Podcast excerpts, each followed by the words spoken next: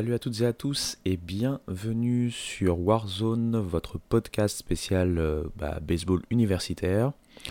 Bien content de vous retrouver en ce début d'année 2024. Euh, comme vous le savez, qui dit début d'année, surtout en collège baseball, dit la saison qui va reprendre incessamment sous peu, hein, mi-février.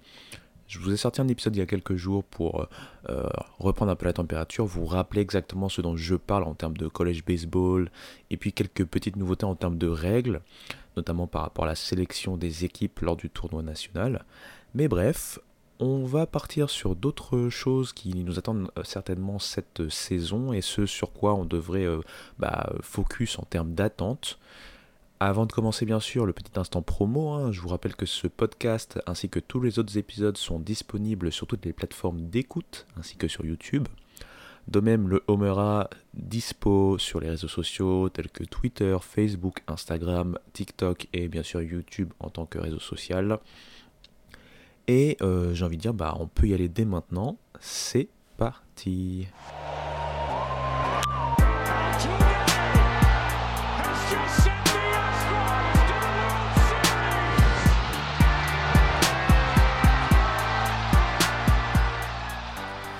Alors, commençons par le commencement.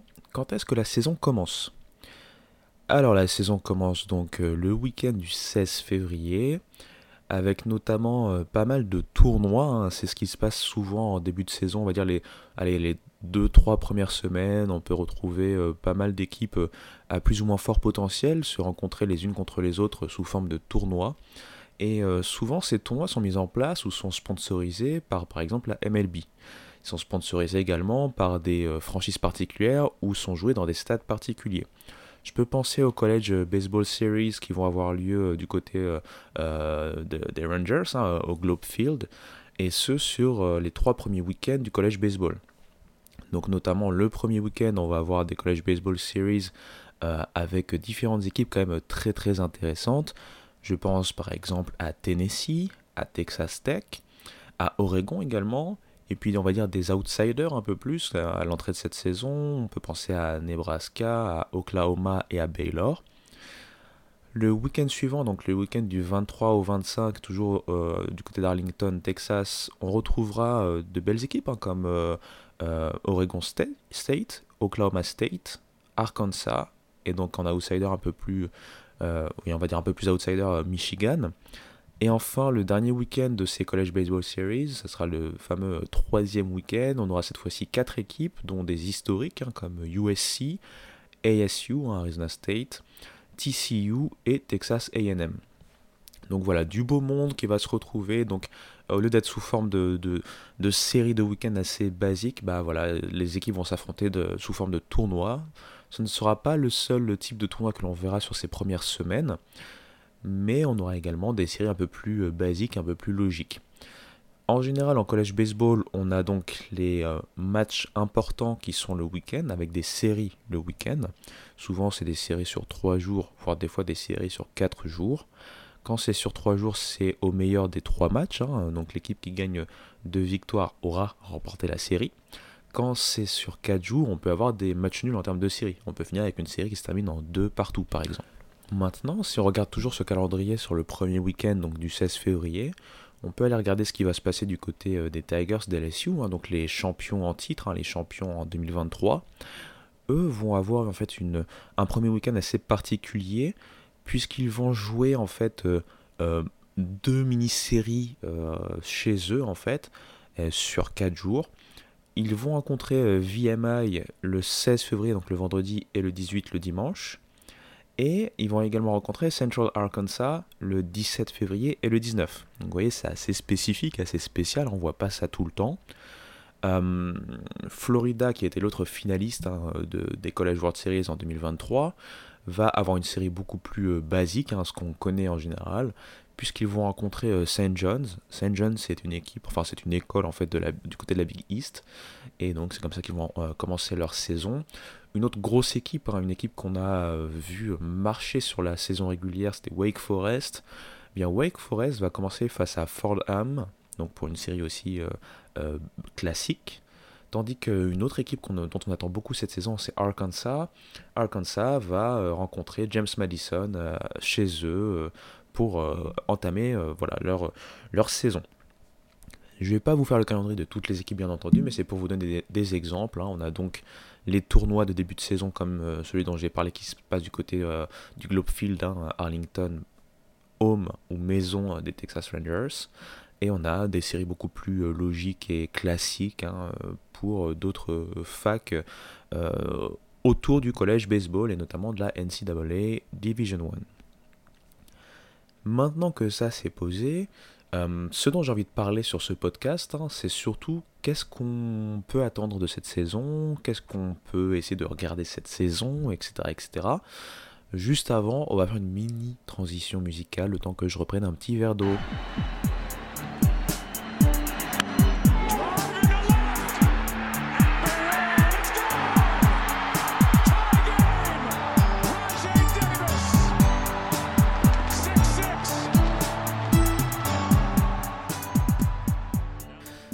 Euh, je dirais que la première chose qui va être intéressante à voir, c'est euh, bah, la dernière saison de la PAC-12. Hein. Comme vous le savez, j'en avais parlé dans certains euh, podcasts.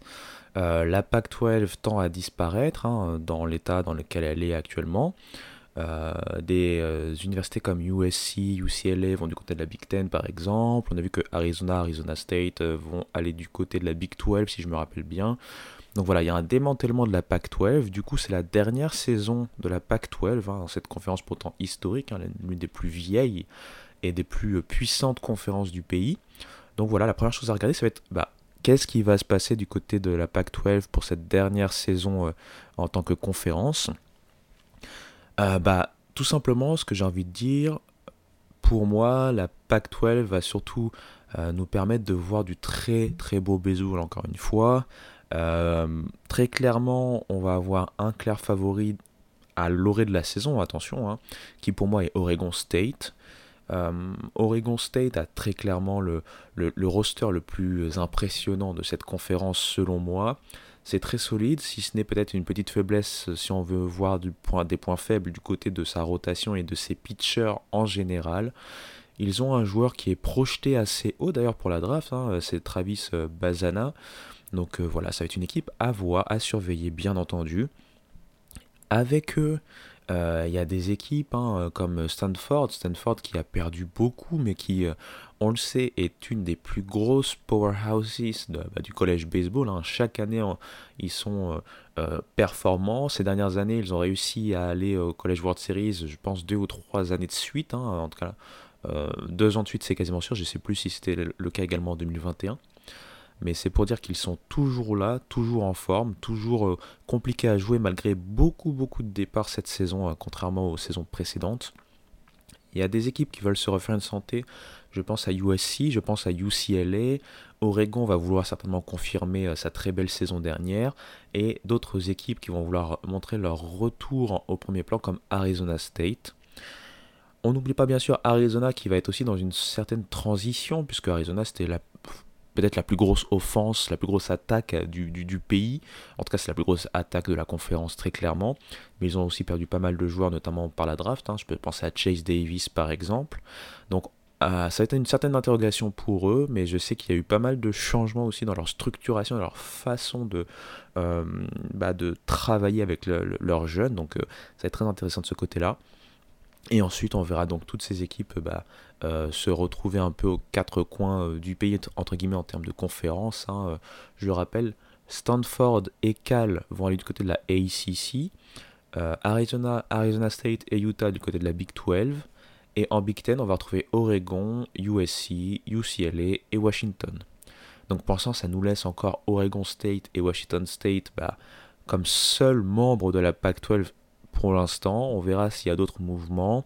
On sait qu'il euh, y a pas mal d'imbroglio, notamment euh, vis-à-vis des droits de télé. Je pense que récemment, ça a été réglé pour que euh, Oregon State et Washington State soient les seuls présidents à bord en ce qui concerne les droits de télé.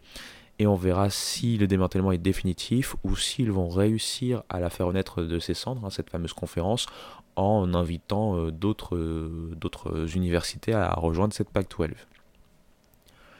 Une autre chose à regarder, c'est toujours un peu dans cette idée, on va dire, de réalignements, de changements, de mouvements, etc. etc. La Big 12, qui d'ailleurs a pas mal changé, puisque la Big 12 a récupéré sur cette saison BYU, UCF, Cincinnati et Houston. Donc on va avoir une Big 12 euh, bah, vraiment euh, remplie. Il y aura beaucoup beaucoup d'équipes dans cette Big 12 cette saison. Et on le sait, c'est la dernière saison en Big 12 de Texas et Oklahoma qui vont faire leur valise pour aller du côté de la SEC à partir de 2025. Du coup, bah, on va forcément avoir des yeux euh, rivés sur une Big 12 vraiment stacked, vraiment full. Je cherche le mot en français comme d'habitude, vous me connaissez maintenant et ça vient pas. Mais voilà, beaucoup, beaucoup d'équipes vont vouloir tirer leur épingle du jeu. On va voir si Texas peut euh, montrer que c'est encore la plus grosse équipe de Big 12 avant de partir. Hein. Je pense qu'il y a des joueurs notamment comme Tanner Witt, Tanner Witt qui avant ses, opérations était euh, un prospect euh, bah, qui devait aller à la draft assez haut et qui au final est revenu que la saison dernière après, après blessures et blessures et qui donc reste pour une quatrième année du côté de Texas. On va voir du côté d'Oklahoma s'ils vont réussir à se relever d'une saison 2023 euh, euh, très décevante. Et ensuite, bah, du côté euh, de la Big 12, je pense qu'il y a des équipes comme Kansas State qui l'année dernière faisait partie des, grandes déçues hein, par le comité qui les avait pas sélectionnés hein, pour le tournoi national. TCU qui a fait une grosse, grosse, grosse deuxième partie de saison et qui allait très très loin bah, jusqu'au Collège World Series d'ailleurs. Et qui d'ailleurs a aussi recruté des joueurs très intéressants et très importants. On aura le temps d'en reparler lors des previews bien entendu. Euh, il y a Oklahoma State qui est toujours une équipe à surveiller, enfin une fac à surveiller, même s'ils ont été assez décevants ces dernières années. Euh, bref, la Big 12 va être très intéressante à regarder, et notamment par rapport à ces nouveaux venus comme Houston, Cincinnati, UCF, BYU, ne sont pas forcément les plus grosses facultés quand on parle de baseball universitaire, mais on sait que UCF est capable, euh, Houston également est capable. Cincinnati, j'ai pas encore pu euh, lire leur euh, rapport d'automne hein, qui permet d'en savoir un peu plus sur les forces en présence. Donc je vais pas parler sur eux, mais c'est vrai que c'est pas forcément une équipe qu'on retient en termes de college baseball. Et BYU, c'est aussi une interrogation pour moi. c'est clairement pas la grosse fac qu'on attend en termes de college baseball, mais encore une fois, je n'ai pas vu les, je n'ai pas encore lu les rapports sur, sur eux avant de faire les previews. Donc la Big 12, ça va être une autre des euh, conférences à bien euh, surveiller cette saison. Pour finir un peu sur les, réalignements, les changements de conférences. Alors c'est pas forcément à retenir pour ceux qui euh, juste passent par là sans vraiment trop connaître sur le baseball universitaire ou sur le, on va dire les conférences universitaires en général. Mais il faut le savoir, c'est que même dans les mid-majors, il y a eu pas mal de réalignements. bah, consécutifs au départ de UCF, Cincinnati et Houston de la AAC, donc de l'American Athletic, vers la Big 12, eh bien, il y a des équipes qui sont venues les remplacer. Je pense à Alabama Birmingham, à Charlotte, à FAU, en Florida Atlantique. Une équipe, enfin une fac qui arrive à produire des joueurs euh, draftés assez haut euh, de temps à autre. Hein. Euh, il y a Rice également qui vient du côté de la AAC, donc, et UTEP, donc Texas San Antonio, pardon, UTSA, pardon, pas UTEP, Texas San Antonio, qui euh, va également euh, se retrouver du côté de l'américaine. Hein. L'américaine dans les mid-majors, c'est une conférence qui est quand même assez cotée et qui possède en son sein surtout ECU, hein, East Carolina. Et East Carolina, sur ces dernières saisons notamment, c'est une grosse fac de baseball. Hein. Ils n'ont pas grand-chose à envier aux, plus grosses facs, aux plus gros programmes baseball universitaires en, en première division de NCAA, très clairement. Donc, bah forcément, il y a eu un effet domino puisque ces équipes venaient tous de conférences USA, qui est une autre conférence mid-major qui est à ses côtés, un peu en dessous de l'américaine, un peu en dessous de la Sunbelt, mais quand même à ses côtés. Et donc, je vais vous donner encore un peu de name dropping, mais euh, du coup, la conférence USA, qui est orpheline de toutes ces euh, facs, va récupérer Jacksonville State, Liberty, et Liberty, attention, c'est une fac qui peut faire des choses en college baseball, New Mexico State et Sam Houston State, qui sont des facs aussi à ne pas négliger.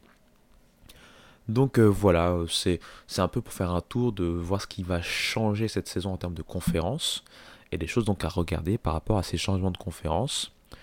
Euh, maintenant, quelque chose d'autre qu'on peut attendre si on parle toujours des conférences, c'est bien sûr on va suivre la SEC. Je vous en parlerai bien sûr bien plus en profondeur en termes de preview un peu plus tard, mais la SEC a encore, enfin, fait encore figure de favorite en termes de conférences. Il y a pas mal de facs qui se sont renforcés qui récupèrent des blessés. Je pense à Georgia par exemple qui a une saison assez décevante, mais qui a des joueurs très très intéressants, notamment pour la draft, peut-être pas 2024 mais 2025, et qui a récupéré pas mal d'expérience.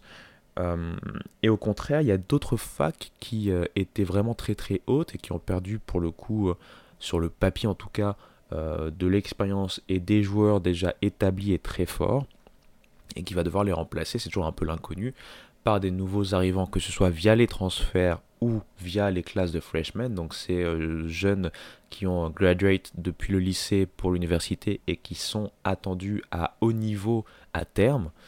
Euh, je pense par exemple à LSU qui a récupéré encore pas mal de freshmen intéressants, mais qui va peut-être pas les faire jouer, en tout cas la plupart d'entre eux ne vont pas jouer beaucoup. Et il y a les freshmen de la saison dernière qui n'ont pas eu beaucoup, beaucoup, beaucoup de temps de jeu. Je pense à Paxton Klink par exemple, mais qui sont très, très forts et dont on attend un, une breakout year, c'est-à-dire une année où ils vont vraiment euh, se montrer au plus haut niveau universitaire en termes de baseball. Donc la SEC, comme chaque année, va être euh, à suivre. Mais pour moi, cette saison, la conférence la plus forte en termes d'homogénéité de niveau, attention, ça ne veut pas dire forcément qu'il y a les meilleures facs, mais qui en tout cas en termes de niveau intrinsèque de la conférence, c'est le niveau le plus homogène et haut et élevé. C'est la ACC, hein, l'Atlantic Coastal Conference. Donc cette conférence va être très intéressante parce que Wake Forest va vouloir euh, bah, continuer à montrer des choses malgré pas mal de départs. Ils ont réussi aussi à se renforcer en termes de transfert. On y reviendra lors de la preview ACC. Mais il y a aussi beaucoup de facs euh, qui montrent le bout de leur nez. Je pense à Clemson sur la saison dernière qui va encore être potentiellement intéressante à regarder. Miami est toujours euh, pas très loin malgré, bah, on le sait, un changement de coach. NC State va être à surveiller, UNC également, Duke aussi qui a fait une très belle saison et qui peut normalement encore montrer de belles choses, Louisville dont on attend un peu mieux et qui aussi a des joueurs qui à terme seront des prospects pour la draft peut-être 2025. Donc bref, pour moi, la, conférence à suivre, si ce n'est pas la SEC, c'est la ACC. Si on reste au niveau, euh, au niveau des universités, donc pas des joueurs mais des universités, et euh, si on veut voir un peu ce qu'on peut attendre cette saison, moi je pense qu'on peut aussi lorgner du côté des euh, facultés qui pourraient arriver bah, à faire ou à intégrer le tournoi national cette saison et qui n'ont pas réussi la saison dernière. Euh, bah, justement, une, euh, des facs historiques comme pardon, USC euh, et Arizona State pourraient très bien cette saison, si le, les progrès continuent dans le bon sens comme on a pu voir la saison dernière, pourraient réintégrer ce tournoi national. Dans la même conférence, je pense à UCLA également, qui après une saison très décevante avec des problèmes de blessures, pourrait également se remontrer en Sunbelt, euh, on avait euh, une fac dont on attendait beaucoup la saison dernière, c'est Texas State. Eh bien, on peut imaginer que Texas State pourrait intégrer le tournoi euh, cette saison au contraire de la saison dernière. Et une habituée de la Big West, UC Irvine, qui, sur le papier déjà, devait normalement rouler un peu sur la Big West. Bon, rouler, c'est un mot assez fort parce qu'il y a quand même pas mal de concurrence, mais faisait très clairement partie des favoris en Big West qui a déçu et qui pourrait pourquoi pas se retrouver cette saison de nouveau euh, éligible pour le tournoi national. En général, je pense que euh, on peut aussi penser aux équipes du côté de Mississippi. Euh, je rappelle, Mississippi State, champion en 2021, depuis c'est la débandade. 2022-2023 hein. ont été des saisons très compliquées. Ole Miss, champion un peu surprise hein, sur le, sur la, si on regarde la moitié de saison 2022, la première partie où c'est compliqué, et d'un coup, euh, deuxième partie de saison 2022, il roule sur, tout le monde et garde ce momentum euh, bah, jusqu'au bout hein, en remportant le titre. Euh, ce sont deux facultés donc, du côté de Mississippi qui ont eu une saison 2023 compliquée, voire cataclysmique, et qui sont attendus au tournant. Très clairement, euh, on sait avec le jeu des drafts, avec le jeu des enfin avec le jeu des drafts, clairement, et puis euh, en fonction de, développement des gènes, etc., etc., ça peut évoluer, mais je pense que Mississippi, enfin Ole Miss, hein, Mississippi, peut très clairement euh, revenir sur le vent de la scène. Mississippi State, c'est un peu plus à voir parce qu'il y a eu pas mal d'instabilité, mais il y a eu aussi des transferts très intéressants cette saison. On en reparlera lors de la preview S ici. Mais voilà, si je veux donner quelques facs qui, euh, selon moi, euh, n'ont pas réussi à faire le tournoi en 2023, sont plutôt réputés historiquement en termes de college baseball et qui pourraient cette fois-ci intégrer le tournoi 2024, bah, euh, je peux penser à ces universités-là. Au jeu des pronos, on peut continuer un peu sur ce chemin-là. Quels sont les mid-majors, donc c'est-à-dire les universités qui ne font pas partie des quatre plus grosses conférences du pays, euh, qui pourraient être des, euh, euh, des poils à gratter cette saison? Bah, Je vais pas être très original. Je pense que des facultés qui ont prouvé déjà la saison dernière, comme Campbell par exemple, Cal State Fullerton, qui est une fac historique, hein, je l'ai rappelé, je rappelle chaque année, une des facs les plus titrées en collège baseball, qui est une mid-major et qui la saison dernière avait enfin réussi à retourner au tournoi national après 5 années d'absence, si je ne dis pas de bêtises. Hein. je pense que le dernier, leur, dernier, euh, leur dernière apparition au tournoi national c'était en 2018, donc avant 2023. Hein. Donc des équipes comme ça vont certainement être des poils à gratter. Euh, si j'ai envie d'en donner une autre, je peux penser euh, à Northeastern. Northeastern a réussi également à intégrer le tournoi national cette saison. Et surtout, ils ont un outfielder dont j'ai parlé dans un des podcasts récents où j'ai parlé de quelques joueurs à surveiller pour la draft, hein, Mike Sirota. Eh bien, ça se. Enfin, sur les projections actuelles, ça a un potentiel euh, premier tour de draft. Et surtout, ils ont réussi à travailler de telle sorte à amener de la continuité dans ce programme. Donc, pour moi, c'est une autre équipe poil à gratter à bien surveiller dans les mid-majors. Si on considère que la Big Ten est une mid-major en baseball, bah, très clairement Indiana, euh, qui a été la belle surprise de la saison dernière avec beaucoup de jeunesse et qui a pendant longtemps euh, été en compétition avec Maryland pour le titre hein, du Big Ten avant de, bah, déposer les armes. Très clairement, j'ai envie de dire qu'Indiana fait partie euh, des, équipes à surveiller en, termes de poil à gratter ou en tant que poil à gratter sur cette saison face aux Powerhouses. Et vous avez peut-être entendu euh, un, petit jingle sonner, c'est mon euh, Microsoft Teams depuis mon boulot, puisque je vous enregistre ce podcast alors que je suis en train de bosser. Et oui, enfin, c'est ma pause, euh, ma pause lunch break, ma pause déjeuner, on va dire. Donc je ne travaille pas au moment où j'enregistre, bien sûr, mais je veux dire, je, suis au boulot. Mais bref, assez parlé de ma vie. voilà, donc quelques équipes. On peut penser également à Southern Miss, qui a quand même perdu pas mal de joueurs intéressants, mais qui, euh, sur ce qu'elle a montré ces dernières années, est capable toujours d'être un poil à gratter. Puis on pourra regarder aussi Oral Roberts, qui a réussi à faire une belle saison, conclue par un voyage du côté d'Oma, hein, au College World Series en 2023. Certes, ils avaient euh, beaucoup beaucoup de vétérans, et ces vétérans ne sont peut-être pas forcément là cette année. Mais euh, voilà, je pense qu'il faut quand même les mentionner puisqu'ils ont été assez réguliers ces dernières saisons. Donc voilà si ça vous dit, c'est quelques noms d'universités à regarder du coin euh, de l'œil hein, sur les universités mid-majors à surveiller. Pour finir un peu avec ces petites prédictions des choses à regarder en termes d'équipe, en termes de faculté et donc pas en termes de joueurs, la dernière chose euh, dont je voulais parler, c'est par exemple si on veut se faire, allez soyons fous, une petite prédiction sur euh, prochain, les prochaines College World Series hein, en juin prochain, quels seraient mes favoris à l'entrée de la saison? Bien déjà, le champion sortant pour moi est un des favoris, hein, LSU. Certes, ils ont perdu beaucoup de joueurs, mais ils arrivent sous Jay Johnson à aussi avoir les arguments pour recruter du très très lourd, hein, que ce soit en transfert ou en euh, freshman. Et euh, avec ça, ils ont quand même euh, déjà gardé Tommy White. Hein. Tommy, White qui, encore une fois, était pour moi l'un des meilleurs joueurs des College World Series et qui n'était que sophomore. de mémoire, ouais, c'est ça, il était sophomore. Donc, Tommy White qui va aussi jouer gros hein, quelque part hein, en, vue de la draft. Donc LSU pour moi. Ensuite, bah, forcément les finalistes qui ont certainement le meilleur joueur, on va y revenir dans quelques secondes, le meilleur joueur de euh, projeté en tout cas sur cette saison universitaire, Jack Aglione, le two-way player. Donc Florida LSU. Euh, j'ai envie de dire UVA, hein, Virginia. Pourquoi? Parce qu'ils nous ont habitués hein, depuis 15 ans à aller régulièrement du côté des College World Series, même quand on les attend pas forcément. Et cette saison en plus, j'ai l'impression qu'ils vont être capables d'amener euh, encore plus de régularité en termes de pitcher. Bien sûr, s'il n'y a pas de blessure ou autre, mais ça c'est euh, la vie qui nous le dira. Donc j'ai dit Florida, LSU, Virginia, ça m'en fait 3, il m'en reste 5. Bah forcément Wake Forest, pardon. Wake Forest, euh, euh, qui a fait une saison régulière de malade. Hein, euh. On n'avait pas vu une équipe hors SEC dominer autant la régulière sur ces dernières années. Hein. C'était le cas de Wake Forest. Et ils sont passés à très très peu d'éliminer LSU et donc de faire les College World Series Finals à leur place. Là aussi, forcément, beaucoup de mouvements, beaucoup de départs par rapport à la draft, hein, notamment Red Lauder. Mais ils ont transféré des joueurs très intéressants dont on parlera en preview forcément, et euh, ils font partie des favoris à l'entrée de la saison. Donc, j'ai dit Florida, LSU, Virginia et Wake Forest, il m'en reste 4. J'avais dire TCU, TCU aussi a fait des transferts très intéressants. Ils ont gardé leur cœur, hein, le, cœur même de leur euh, équipe de la saison dernière. Euh, et ils ont terminé en feu la saison dernière, donc pourquoi pas les revoir du côté d'Omaha.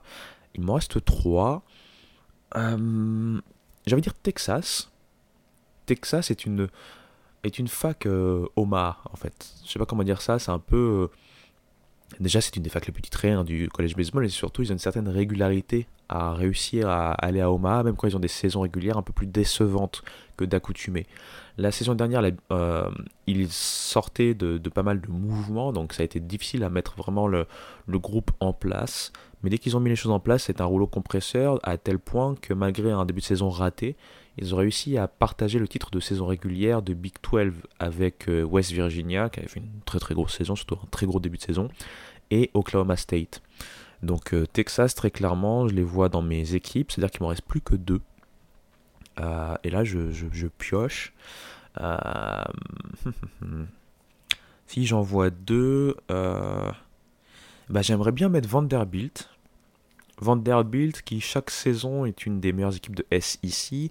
La saison dernière, on savait que ça allait être délicat puisque on se posait la question bah, comment ils vont attaquer? En fait, ils avaient perdu euh, le peu de puissance qu'ils avaient dans leur euh, roster depuis la saison 2022. Ils l'avaient perdu euh, vis-à-vis de la draft ou de la seniorité, etc., etc.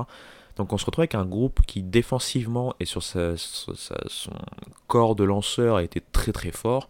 Mais on se demandait où, d'où l'attaque allait pouvoir performer. Eh bien, ça a été difficile. Ils ont quand même réussi à intégrer le tournoi national et à être encore une fois une des meilleures équipes, une des meilleures facs de la nation. Ils sont fait un peu éliminer de manière surprenante par, euh, je pense c'était Oregon, euh, dans leur propre regionals, hein, parce que Vanderbilt était euh, une des universités hautes. Mais ils sont fait éliminer dès les regionals. Mais bon, cette saison, il y a eu encore des départs, notamment Enrique Bradfield Jr., qui était clairement le meilleur outfield défenseur pour moi de la SEC la saison dernière. un speedster comme on en fait peu, très fort pour voler des bases également, mais par contre qui n'avait aucune puissance. Donc euh, au niveau offensif, il était bon forcément sur base, mais c'était pas quelqu'un qui allait vous amener euh, euh, beaucoup de runs. En tout cas, produire des runs à la batte. Il produisait des runs plutôt grâce à sa faculté de vitesse. Mais cette année, j'ai envie de dire que m'intrigue dans le sens où ils ont recruté pas mal de joueurs intéressants, notamment vis-à-vis de leur classe de freshmen, à voir qui va être vraiment intégré de manière régulière hein, dans le line-up et compagnie. Donc j'ai envie de leur, laisser leur chance. Donc on récapitule. Vanderbilt, Florida, LSU, Texas, TCU, UVA et Wake Forest. C'est-à-dire qu'il m'en reste plus qu'une. Est-ce qu'on ne mettrait pas une petite fac de Pac-12 Comme c'est la dernière saison de la Pac-12. Euh, ça serait bien d'essayer de mettre une Pac-12 dedans dans nos prédictions. Euh, la seule Pac-12... Alors, J'aurais pu dire Stanford, parce que Stanford, comme j'ai dit, chaque saison, quasiment euh, ces dernières années, ils sont au College World Series, mais, mais là, ils ont été vraiment décimés pour le coup, donc c'est difficile en, pré-saison de vraiment les voir, les imaginer à Paris Fête. Après, bien sûr, durant la saison, ils sont tout à fait capables, ils ont le, coaching staff pour développer comme il faut les jeunes. Mais je vais partir plutôt du coup avec Oregon State. Comme j'ai dit, Oregon State, c'est pour moi la, fac favorite hein, en Pac-12 cette saison. Ils ont gardé la plupart de leurs éléments, notamment offensifs, avec Travis Bazana, hein, comme je l'ai dit, un des joueurs à, regarder pour la prochaine draft. Euh, ils ont aussi des freshmen très intéressants, très intrigants. Ils ont des faiblesses en termes de lanceurs, mais je pense que euh, ça reste malgré tout une très grosse fac de par son offense. Euh, donc cette saison, mes 8 équipes pour Omaha, ça sera certainement pas assez bien entendu, on verra ça à la fin de la saison, mais alors, je récapitule. Oregon State, Vanderbilt, Florida, LSU, Texas, TCU, UVA et Wake Forest. Voilà pour la dernière prédiction quand on parle de fac. On va faire une dernière petite pause. Je vais reprendre un peu d'eau et ensuite on va faire un petit focus sur euh, bah, quelques joueurs à suivre forcément sur cette saison avant bien sûr de partir les prochains épisodes sur des previews un peu plus euh, focus par conférence.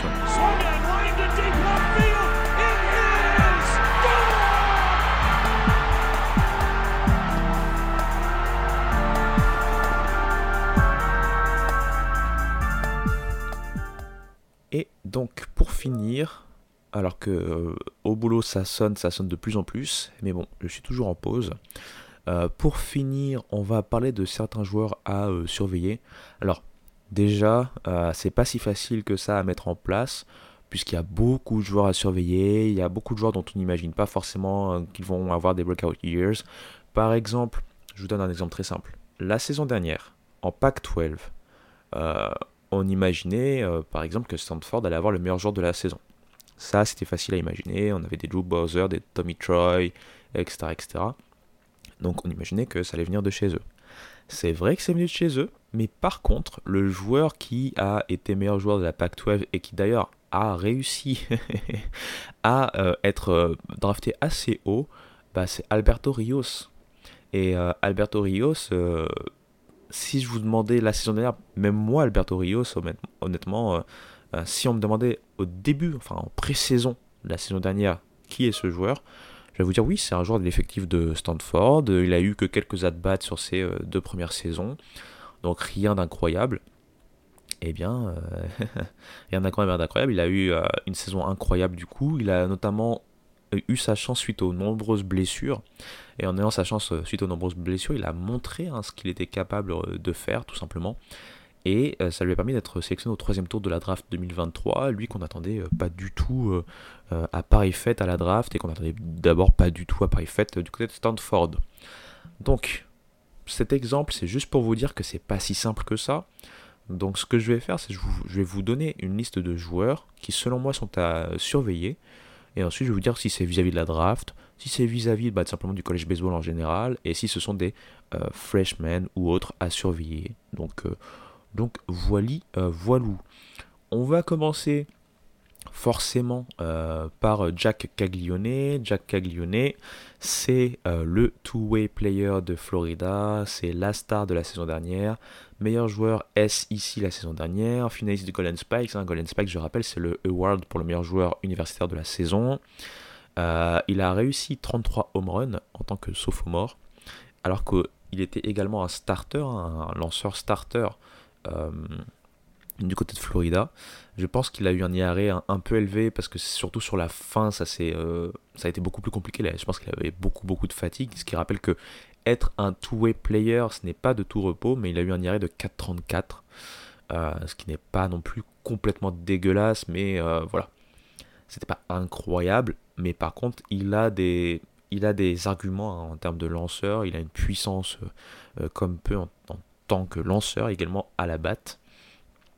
Il a des axes de progression, à voir s'il a commencé à travailler dessus euh, depuis euh, cet été et cet automne. Euh, discipline à la batte, parce que lui, il va sur tout ce qui bouge. Il voit une balle qui se lance, même si elle est complètement hors zone, il va tenter de la, la reach, ce qui amène beaucoup de strike, de strikeout notamment, pardon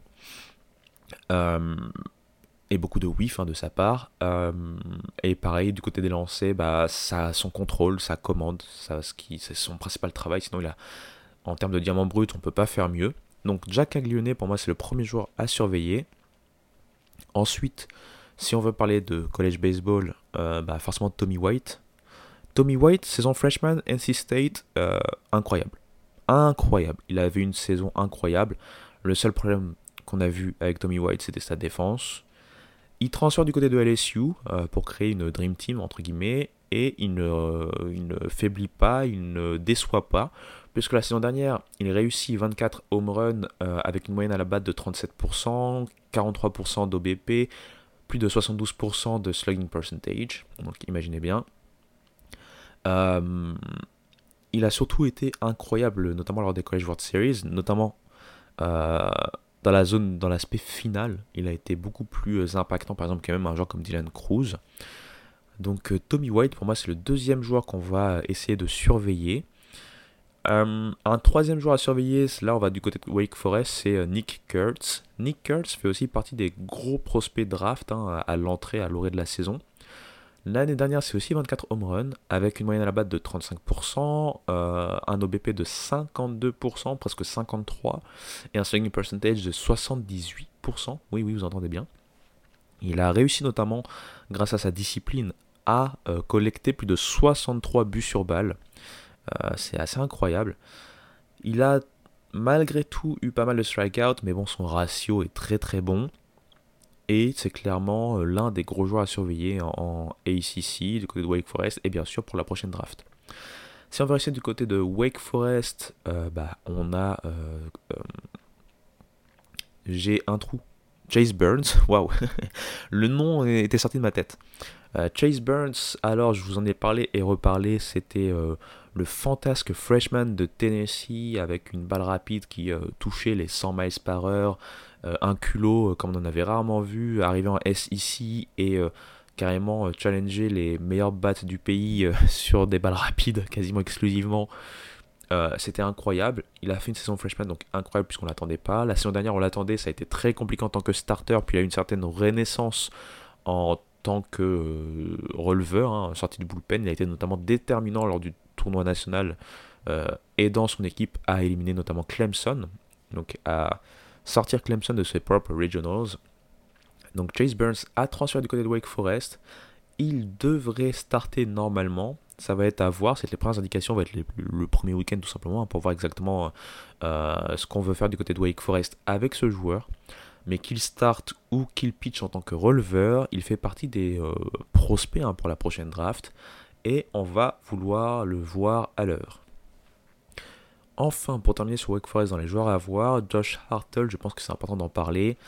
Aussi un joueur euh, prospect pour la prochaine draft. Lui, c'est un peu l'anti-Chase euh, Burns.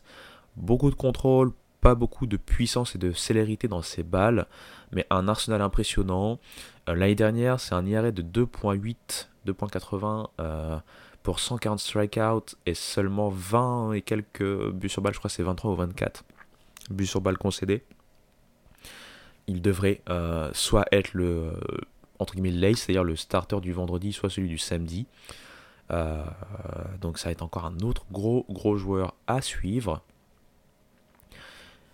Si on quitte maintenant Wake Forest, mais qu'on reste la ACC, Vance Honeycutt. Vance Honeycutt, c'était le gros freshman, je pense avec Tommy White de la ACC en 2022. Il avait réussi 25 home runs, il avait réussi à voler 29 bases. Euh, il était incroyable, c'est un outfielder. Défensivement, c'était très très intéressant. Euh, la saison dernière, il a eu pas mal de problèmes, notamment de petites blessures et autres qui l'ont euh, gêné. Une saison très décevante avec 12 home runs et 19 bases volées, mais avec des moyennes, surtout pour du college baseball, insuffisantes. Moyenne à la batte de 25 ou 26%.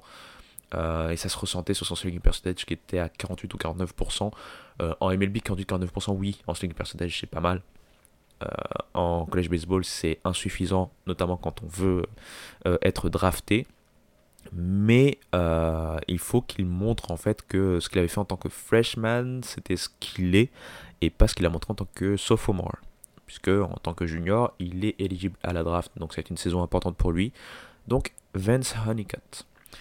Euh, alors, j'ai envie de parler maintenant du côté, si on va du côté de la S ici, j'ai envie de parler de Ethan Petrie et de Charlie Condon. On va en parler plus de ces joueurs-là euh, lors de la preview S ici. Mais euh, Charlie Condon fait un peu partie de ce renouveau du côté de Georgia et on attend Georgia peut-être à une meilleure place que la saison dernière. il a été Freshman of the, of the Year l'année dernière avec 25 home runs faut savoir que c'est un sophomore, mais qui a l'âge d'un junior. Ça veut dire que potentiellement, il devrait être éligible pour la draft hein, en tant que sophomore, hein, puisqu'il va avoir 21 ans, si je dis pas de bêtises. Hein. Je revérifierai, je vous en dirai plus lors de la preview S ici pour être sûr, mais ça devrait être le cas. Ethan Petrie a été l'une des grosses et belles surprises de South Carolina. South Carolina qui est revenu un peu euh, sur le devant de la scène euh, après quelques saisons difficiles. Euh, et Ethan Petri, là aussi, euh, très grosse saison, euh, un freshman très bon offensivement. Ça c'est un peu. Euh, c'est devenu un peu plus compliqué sur la fin de saison, sur la deuxième partie de saison pour lui, mais comme toute l'équipe, hein, avec les blessures, etc., etc. Mais on veut le voir en tant que sophomore, on veut espérer que la progression va être continue. Lui devrait plutôt se présenter pour la draft 2025. Et j'ai envie de vous parler d'un autre joueur. Allez, je vous en fais. Vous savez quoi? Je vais vous faire deux autres joueurs avant de conclure ce podcast. On aura le temps bien sûr de parler d'autres joueurs, d'être beaucoup plus focus sur la draft également au fur et à mesure que la saison avance. Le premier, j'en ai parlé déjà dans ce podcast, c'est Travis Bazzana ou Travis Bazzana, si on veut parler avec un peu plus l'accent. Alors lui, c'est un second base du côté d'Oregon State. Depuis sa saison freshman, c'est bah, incroyable. Beaucoup de régularité. Euh, pour l'instant, il n'a pas encore montré, c'est peut-être le truc qui lui manque pour que les, gens soient vraiment excités par lui. Les scouts sont excités, mais le grand public, si on vous parle de Travis Bazzana, ils vont pas trop vous parler de lui parce que c'est un joueur qui est beaucoup plus basé sur le contact de la batte. Donc ça veut dire qu'il va avoir des très belles moyennes. Il va réussir aussi à, à l'arriver sur base de manière très facile. Et il était à plus de 50% d'OBP euh, la saison dernière. Il était à 37%, je pense, de moyenne à la batte, mais plus de 50% d'OBP, un swing percentage à 62%. Il a eu 11 home runs et 36 bases volées, donc c'est surtout les 36 bases volées qui sont importantes, parce que lui, c'est comme j'ai dit, c'est un joueur qui va réussir à reach les, les, euh, bah, bases, hein, tout simplement. Donc euh, c'est un joueur qui est très intrigant, qui va euh, certainement être drafté assez haut, mais je suis quasiment sûr que ce qui lui manque pour euh, bah, tout simplement être euh, dans la conversation au meilleur joueur de la saison par exemple, c'est cette fameuse puissance. S'il a les mêmes stats que la saison dernière, mais avec euh, au lieu de 11 home runs, un truc comme, je sais pas moi, 22 home runs ou 23 home runs, bah ça y est, c'est un finaliste pour le Golden Spikes, très, très certainement. Donc c'est un des joueurs à suivre, surtout que c'est un joueur Pac-12, hein, donc on en a parlé. Et enfin, j'ai envie d'aller du côté de la mid-major, mais du côté de ECU. Euh, East Carolina, chaque saison, c'est une euh, équipe qui euh, bah, fait partie des favoris en termes de college baseball pour déjà intégrer le tournoi national. Pourquoi pas aller plus loin que juste les regionals. et surtout, c'est une équipe qui arrive à produire des, comment on appelle ça, des pitchers pour la draft. Par exemple, je sais que récemment, ils avaient euh, alors, est-ce que c'est Carson Wisenhunt euh, Je vais pas vous dire de bêtises, donc je vais juste revérifier. Ouais, c'était ça, c'était Carson Wisenhunt. Donc, Carson Wisenhunt a été drafté euh, par les Giants. Et lui, c'était le, dernier produit hein, vraiment très intéressant en termes de lanceur du côté de ECU. Et là, cette année, ils ont un lanceur qu'il va falloir surveiller. C'est Trey Savage. Trey Savage, c'est un lanceur qui peut très clairement être l'un des meilleurs, si ce n'est le meilleur, la saison qui arrive là euh, en termes de college baseball. Euh, la saison dernière, je pense que c'était 2.6 euh, diarrhées à peu près, 2.60 diarrhées, 105 strikeouts et seulement 23 buts sur balle concédés en 76 manches. Attendez-vous à ce qu'il, si bien sûr la santé va avec, à ce qu'il lance beaucoup plus en termes de manches lancées. Euh, il a pas mal de, choses dans son arsenal. Donc euh, voilà, c'est le dernier nom dont je voulais parler avant de vous laisser tranquille pour ce podcast. C'est un podcast qui vous permet de voir un peu les attentes qu'on peut avoir, que ce soit en termes de conférences, en termes d'équipe et ensuite en termes de joueurs. Ce n'est pas bien sûr une liste exhaustive, mais comme je l'ai dit auparavant, on aura le temps d'y revenir avec les previews qui vont arriver déjà par conférence. Hein, je vais en faire quelques-unes. Et ensuite, peut-être, comme j'avais dit, hein, une dernière preview qui va rentrer un peu plus dans le détail des euh, meilleures équipes à l'orée de la saison. Euh, et puis, bien sûr, au fur et à mesure de la saison, on reviendra, notamment vis-à-vis de la draft, sur des joueurs à suivre. Voili, voilou. Euh, j'espère que ce podcast vous aura plu. Euh, comme d'habitude, vous retrouvez cet épisode plus les précédents euh, sur toutes les plateformes d'écoute, sur YouTube également, le Homera sur tous les réseaux sociaux. Et sur tous ces bons mots, je vous dis tout simplement à très bientôt. Ciao